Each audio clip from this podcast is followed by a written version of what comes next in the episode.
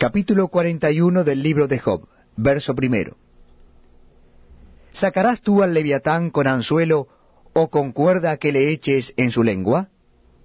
¿Pondrás tú soga en sus narices y darás con garfio su quijada?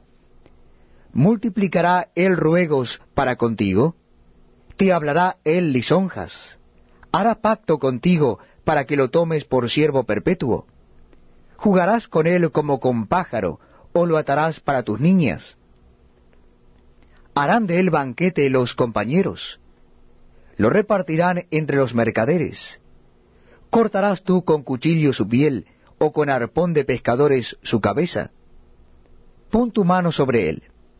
Te acordarás de la batalla, y nunca más volverás.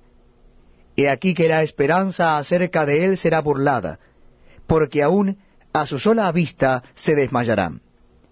Nadie hay tan osado que los despierte. ¿Quién, pues, podrá estar delante de mí?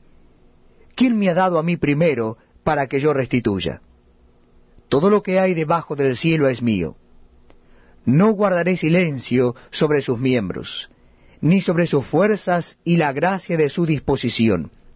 ¿Quién descubrirá la delantera de su vestidura?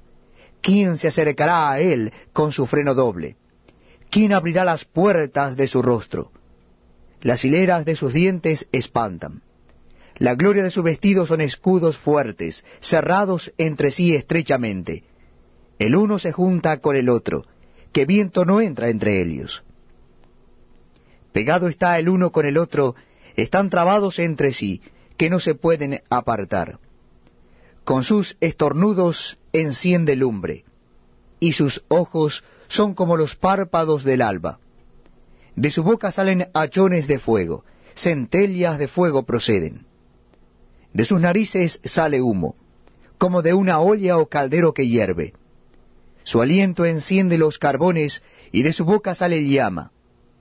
En su cerviz está la fuerza, y delante de él se esparce el desaliento. Las partes más flojas de su carne están endurecidas. Están en él firmes y no se mueven. Su corazón es firme como una piedra y fuerte como la muela de abajo. De su grandeza tienen temor los fuertes, y a causa de su desfallecimiento hacen por purificarse.